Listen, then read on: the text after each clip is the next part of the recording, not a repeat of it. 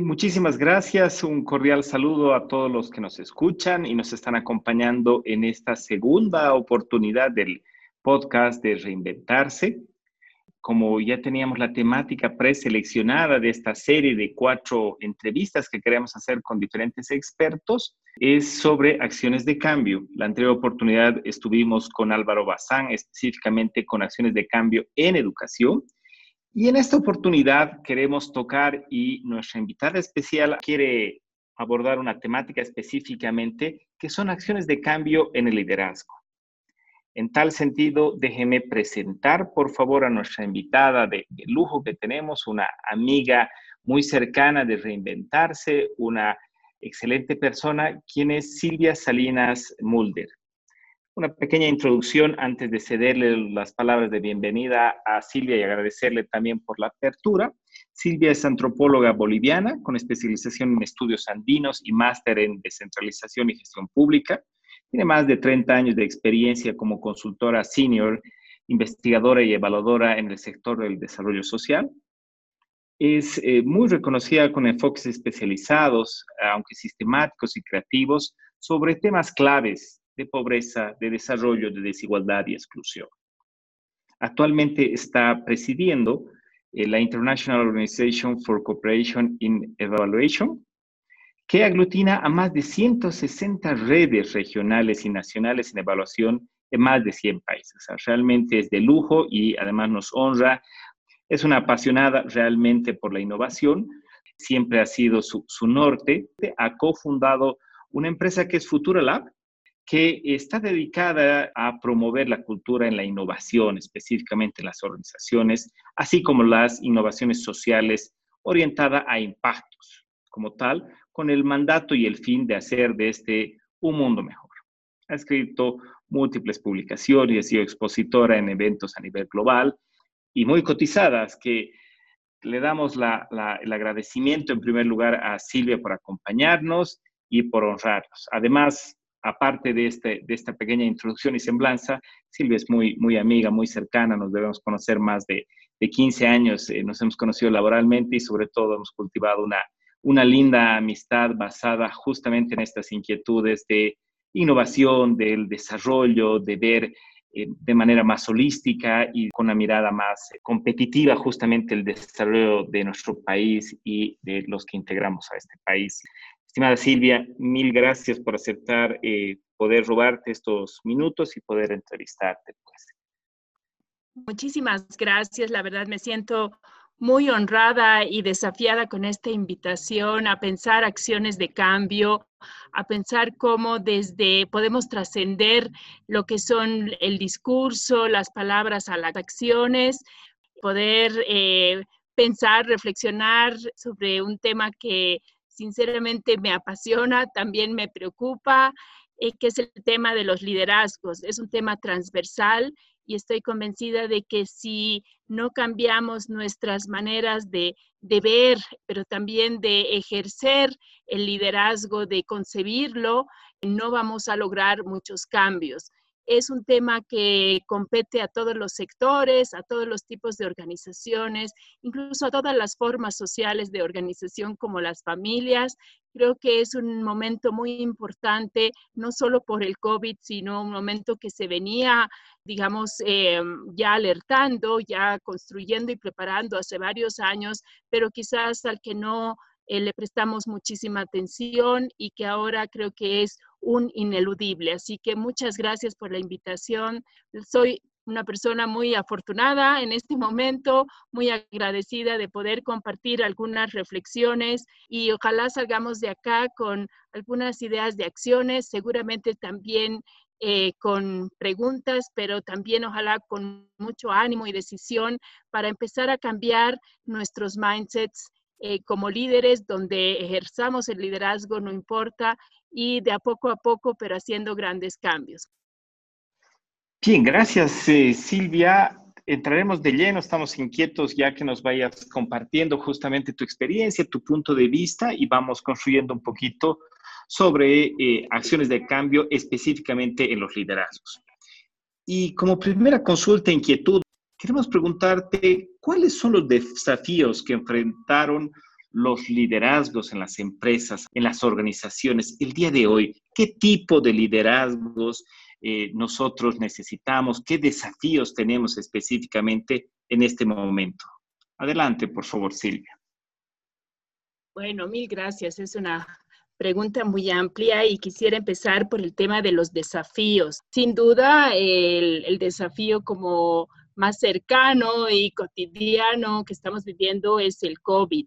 Esta pandemia que yo, como decía hace unos días, la verdad jamás me hubiese eh, imaginado vivir una situación así y cuyos pronósticos también son, como diríamos, inciertos. Sin embargo, creo que también es importante decir que el COVID-19 es como una expresión, digamos, que marca una tendencia que ya se venía anunciando y sobre todo como la época o la era VICA, que se va a ir agudizando también en términos de lo que es este VICA. El VICA significa volatilidad, incertidumbre, complejidad y ambigüedad.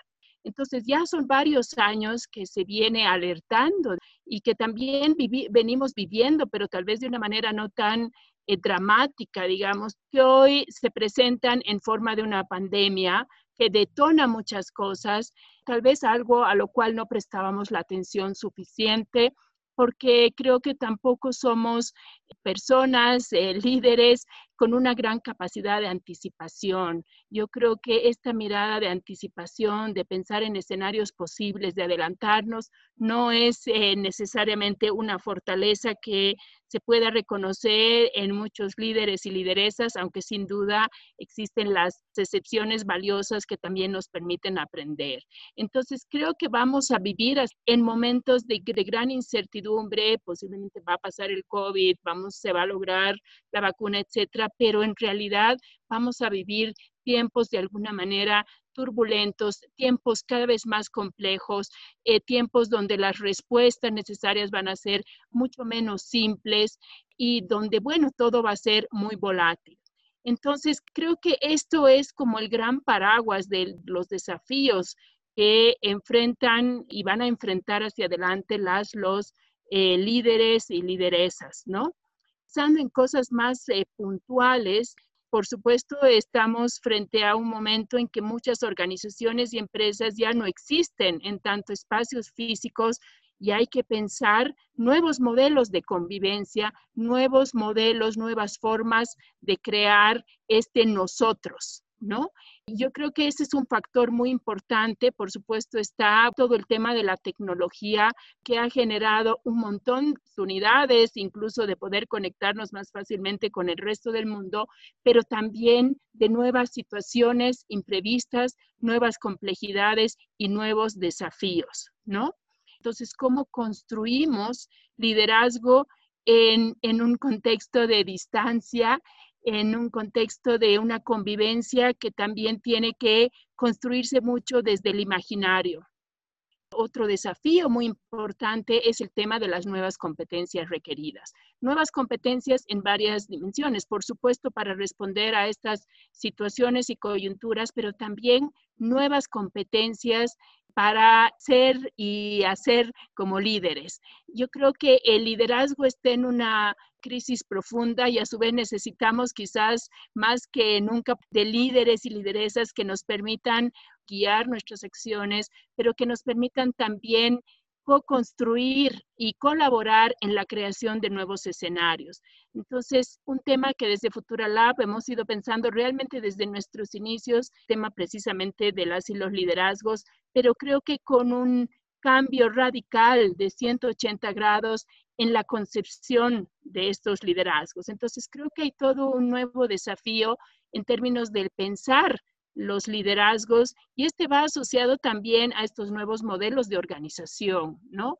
que pasan de unos liderazgos verticales a un concepto de networking o trabajo en redes, a un concepto mucho más abierto, un concepto donde las líneas y las divisiones existentes anteriormente se difuminan, un concepto donde tiene que haber confianza, donde la estabilidad se sustituye por la agilidad y el cambio permanente, organizaciones que tienen que estar abiertas al fracaso y a la reacción rápida porque no hay manera de innovar sin riesgo de fracasar y organizaciones que aprenden, organizaciones que se recrean de manera permanente. La reinvención es uno de los conceptos más importantes y uno de los desafíos más grandes en este momento.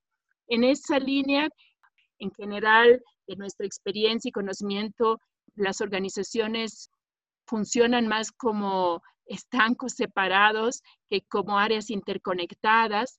De hecho, relacionado a eso, cómo promover la co-creación, cómo gestionar organizaciones crecientemente diversas cuando en realidad sí hay un reconocimiento y hay evidencia de que la diversidad produce beneficios, no solo intangibles como derechos y bienestar, sino beneficios de productividad y de competitividad en las organizaciones, pero no sabemos gestionarla.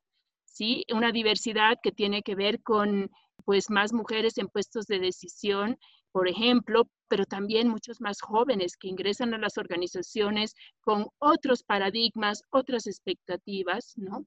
Cómo gestionar el conocimiento, ¿sí? Un conocimiento que se va recreando y desarrollando cotidianamente.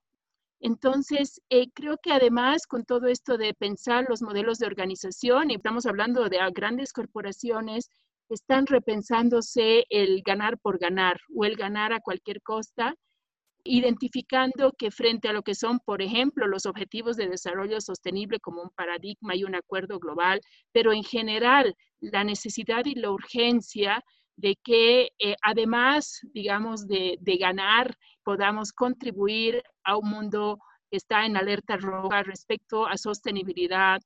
Entonces, creo que es un, un momento muy crítico eh, creo que también lleno de oportunidades, pero sí que nos necesita sacudir para realmente recrearnos y reinventarnos.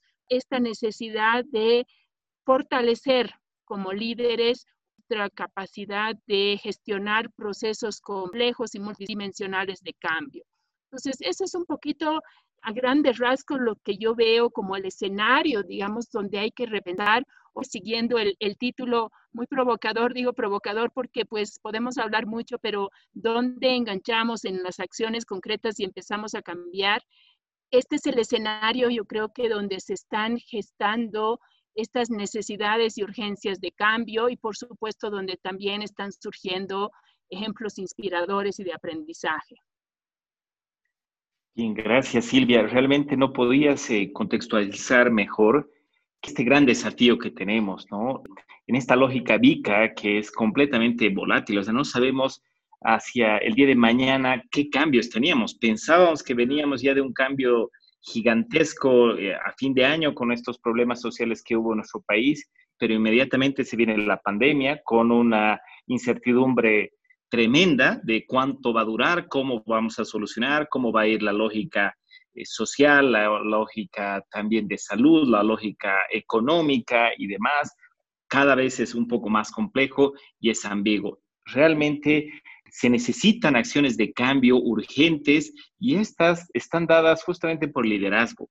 Y tú hacías mención también de que existe una crisis eh, de liderazgo, de poder mostrar, de ver cómo diferentes personas, lideresas pueden empezar a gestionar el cambio. Y es el momento justo de reinventarse, de co-crear, de empezar a, a, pensar de otra manera, a construir, a coexistir específicamente como tal. Esos desafíos están puestos en mesa, con esas circunstancias también y ese contexto eh, muy fuerte que nos está tocando y nos va a seguir tocando. O sea, no es que termina mañana esta, esta crisis sanitaria, sino al contrario, seguramente tenemos eh, algunos, eh, me atrevo a decir, años que vamos a estar justamente en el despegue específicamente y cuanto más antes podamos tener estas acciones de cambio en liderazgos, es clave si esos son los desafíos, ¿qué cambios fundamentales se deben y pueden hacerse a partir de ahora, a partir de la acción hacia adelante, estimada Silvia? Por favor, coméntanos qué cambios fundamentales se deberían postular y plasmar ya en el corto plazo, en el inmediato y hacia adelante, pues. Bueno, aquí pues una, intentando una lluvia de ideas eh, para contribuir en esa dirección. Y yo creo que tal vez el primer cambio es que debemos empezar a hacernos preguntas. Preguntas de pronto no gratas y no las preguntas de siempre para respondernos lo de siempre. ¿No? Hace unas semanas ah, auspiciamos un, un webinar, es algo que nos ha gustado hacer como Futura Lab también. Y uno de los webinars que a mí más me gustó y me motivó titulaba Desaprender para reaprender.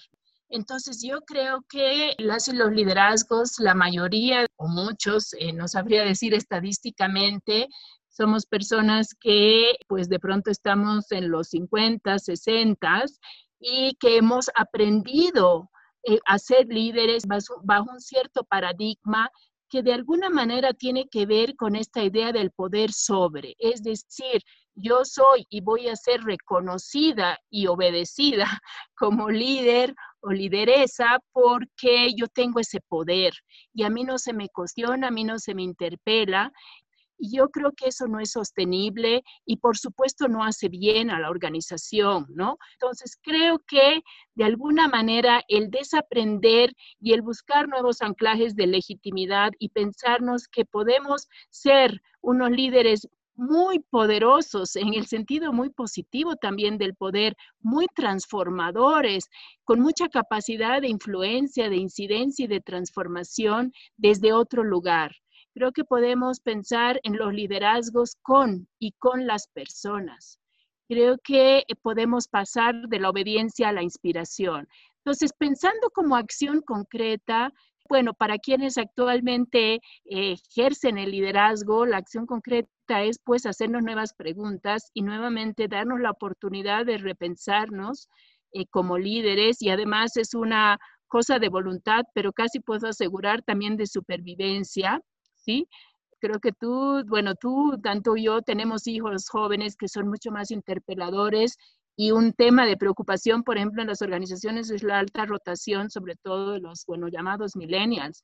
Y esta alta rotación puede tener sin duda varios factores, pero uno de esos es la insatisfacción con las formas de liderazgo y el que a diferencia de posiblemente nosotros no se van a bancar, digamos, muchas cosas porque no ponen el mismo valor sobre temas como la seguridad laboral, salarial, la estabilidad. O sea, son otras maneras de ver y de pronto también mucho más críticas e interpeladoras escuchemos qué tienen que decirnos y aprendamos y aprovechemos la oportunidad para recrearnos y reinventarnos. Creo que, por supuesto, esto también tiene una implicación y acción concreta del lado de la formación, o sea, qué currícula y qué competencias estamos desarrollando, ¿no? Hace poco estuve en un evento del BIT, era interesante porque era un evento sobre tecnología y transformación tecnológica. Pero la conclusión de todo eso llevaba al tema de las competencias y de las habilidades blandas y con habilidades que tienen que ver mucho, muchísimo con la relación con el otro y los otros, con la forma de valorar, pero también de potenciar al otro. A mí me encanta pensar los procesos de transformación organizacional y a mí me encanta pensar el liderazgo en términos de un liderazgo que sea capaz de detonar lo mejor de cada persona en la organización, de aprovecharlo, de conectarlo, por supuesto, de valorarlo. Yo creo que un liderazgo que permita a las personas florecer y dar lo mejor de sí y encontrar sus lugares es fundamental. Esto tiene que ver también con modelos de organización y cambios que van de un concepto mucho más rígido de roles y posiciones estáticas, concepto mucho más fluido y dinámico donde las personas contribuyen con distintas áreas de acuerdo a sus su potencial, a sus intereses, a sus, habilidades, eh, contribuyen, conectan con distintas áreas, contribuyen a proyectos, entonces conceptos también más dinámicos de organización. Creo que eh, otro hecho fundamental es, y, con el sesgo asumido eh, por mi pasión, pero además mi convicción de que es momento de innovar, si no lo hemos hecho antes, pues eh, las y los líderes deben ser los principales impulsores de la innovación. Y esto no tiene que ver solamente con poner afiches, pósters o cuadros o frases inspiradoras en la sala de reuniones de que pues vamos por la innovación, sino tiene que ver con cambios profundos en la cultura de la organización. O sea, no es posible innovar si no estamos abiertos al fracaso. No es posible innovar si no tenemos permiso para equivocarnos, ¿sí? Eh, y es permiso explícito. No es posible innovar si no estamos realmente con la disposición de cambiar. Eh, no es posible innovar si no recuperamos todo el potencial de las personas y a la escucha, no solamente de los clientes internos, sino también, por supuesto, del cliente externo. Y clientes que cada vez son más desafiantes también, con mayores expectativas, clientes que van a ser muy exigentes posiblemente como los millennials respecto al propósito de la organización, a cuál es su accountability respecto al tema del impacto social, impacto ambiental. Creo que eso también es un tema fundamental sea, creo que los líderes deben ser la representación en personas del propósito y la razón de ser de una organización. Y también en lecturas que están circulando muy interesantes, podemos ver que ya no va a haber futuro para organizaciones, empresas que no se piensen desde un propósito, ¿sí? De una razón de ser. Entonces, esto es muy, muy importante también eh, creo que es fundamental que las y los líderes deben inspirar a todos los actores alrededor suyos, deben ser promotores de conexiones. El tema de la diversidad es fundamental, ¿no? Eh, pero sí tenemos que ahí empezar por una autocrítica y más en una sociedad como la nuestra que es una expresión de múltiples discriminaciones. Y si yo no creo en las mujeres, yo no creo en los jóvenes, no creo en los eh, indígenas, no creo en, en los de X lugar, X región, X departamento, etcétera, etcétera, etcétera, yo no puedo disociar esas mis creencias y mis valores de lo que yo hago en mi organización. Y una organización que se basa de maneras posiblemente no formales, pero informales, en estas creencias, en, esta en estas formas de discriminación o subvaloración de la diferencia y todo, están perdiendo un gran, voy a usar la palabra capital también, ¿no? Creo que el tema de la empatía y la construcción de confianza es un tema fundamental. Es un gran desafío hacerlo a distancia y mediado por una pantalla. Y he escuchado de formas un poco terroríficas también de cómo las empresas están buscando controlar a sus empleados, funcionarios, porque no confían en ellos y porque pues posiblemente no han trascendido a unos modelos más basados en la confianza y en el compromiso. O sea, yo creo que eh, también debemos transitar de la obediencia al compromiso y creo que no importa el tamaño del compromiso, la calidad del compromiso o a qué se refiera, cuando nos comprometemos debemos cumplir. Y yo pienso que los liderazgos deben inspirar al resto de la organización a cumplir compromisos. Em, creo que entonces tiene que ver con todo un cambio en el paradigma y tiene que ver con un cambio en, en el mindset, ¿no? Cómo trascendemos hacia un mindset de crecimiento, creo que es fundamental podamos reflexionar sobre qué nos bloquea y cómo podemos trabajar cosas que queremos cambiar. Creo que hay muchas oportunidades, creo que es un cambio profundo, tiene que ver con, bueno, las preguntas que me hago cada mañana y con tener unos planes de mejora, pero tratar de identificar qué quiero cambiar. Tiene que ver con los sistemas de formación, tiene que ver con la realidad de la dinámica cotidiana con las personas que trabajan, ya no para mí, sino conmigo, y tiene que ver con todo este, este cambio de paradigma. Creo que también hay un elemento fundamental que nos, nos encanta impulsar también desde Futura Lab y es el tema de la mirada global a momentos siento que nos, eh, nos vemos como tan particulares, como que no podíamos conectar con nadie y con nada. Y yo creo que es un momento para tejer objetivos comunes. Creo que si abrimos nuestra mente a otras posibilidades, eh, como dice Alejandro Silagui, no necesariamente hay que salir de la zona de confort, sino expandir la zona de confort porque queremos que siga siendo confortable. Pero creo que debemos abrir nuestra mente, repensarnos y recrear las instituciones, los sistemas que reproducen unas formas de liderazgo obsoletas. Y no solo lo digo desde un enfoque de, digamos, de derechos y de, de bienestar y de ser buenas personas, lo digo desde un enfoque de sostenibilidad, pero también de competitividad y productividad. Las empresas, las organizaciones del futuro solo son sostenibles y solo van a crecer si sus líderes y lideresas son capaces de repensarse y, por supuesto, traducir estos nuevos paradigmas en acciones concretas y cotidianas que hagan que se merezcan no solo la obediencia, más bien no la obediencia, sino la inspiración, la admiración y la lealtad en el concepto más positivo de la lealtad hacia sus liderazgos. Muchas gracias, Silvia. Realmente tenemos varios cambios que hacer, varios cambios porque siempre hemos estado acostumbrados que el liderazgo era el que, el que imponía, el que había que obedecer, el que él es el jefe o él es el líder o la lideresa y nosotros tenemos que seguir. Pues eh, este tiempo ya no nos permite. tenemos una, una mirada mucho más integral, mucho más sistémica, lo has comentado como tal.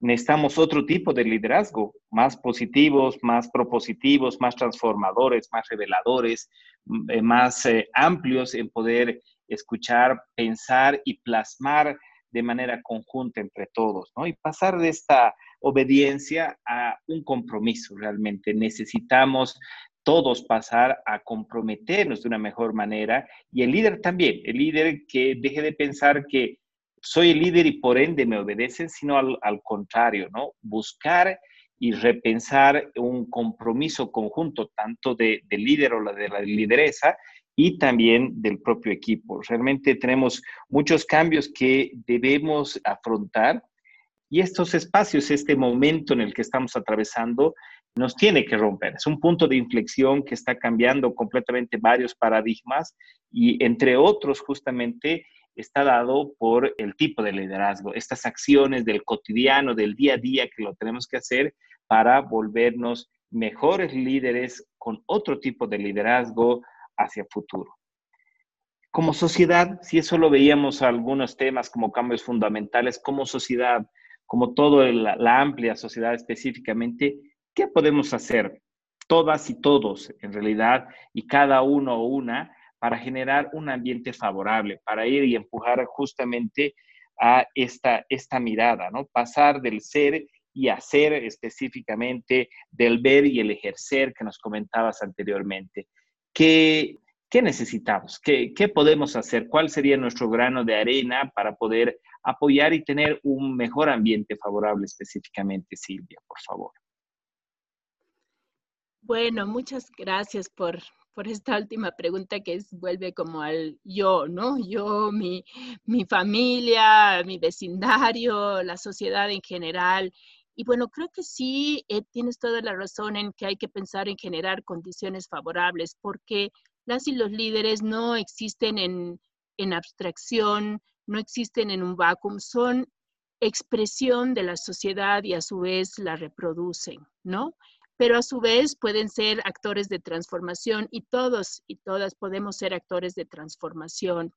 A mí me parece que desde octubre, y no es algo que ha surgido en octubre, pero se ha detonado y agravado y polarizado desde octubre, vivimos una situación de profunda falta de respeto eh, y de una discriminación, negación, desconocimiento de los otros, de los diferentes. No voy a hablar de ningún bando ni nada, pero sí me impresiona, podemos para, como dicen, para muestra un botón, mirar los grupos de WhatsApp, ¿no? Yo creo que eso es lo primero que tenemos que cambiar, o sea, porque si nosotros no creemos en los otros, los diferentes, pues Bolivia y en general podemos hablar de la región, podemos hablar del mundo, pues está hecha de personas que si bien compartimos la humanidad y ese es un aspecto que debería destacarse, pues somos absolutamente distintos y diversos y en muchos casos también desiguales. Entonces creo que hay que cambiar y aportar a construir un nuevo tejido social, un nuevo pacto social, pero que se, se arraigue en este reconocimiento mutuo en esta posibilidad de convivencia más allá de nuestras diferencias y nuestras discrepancias, pero sí en tener algo que nos permita continuar como sociedad, porque repito, en realidad las organizaciones son una micro o expresión de la sociedad en general. En todas las organizaciones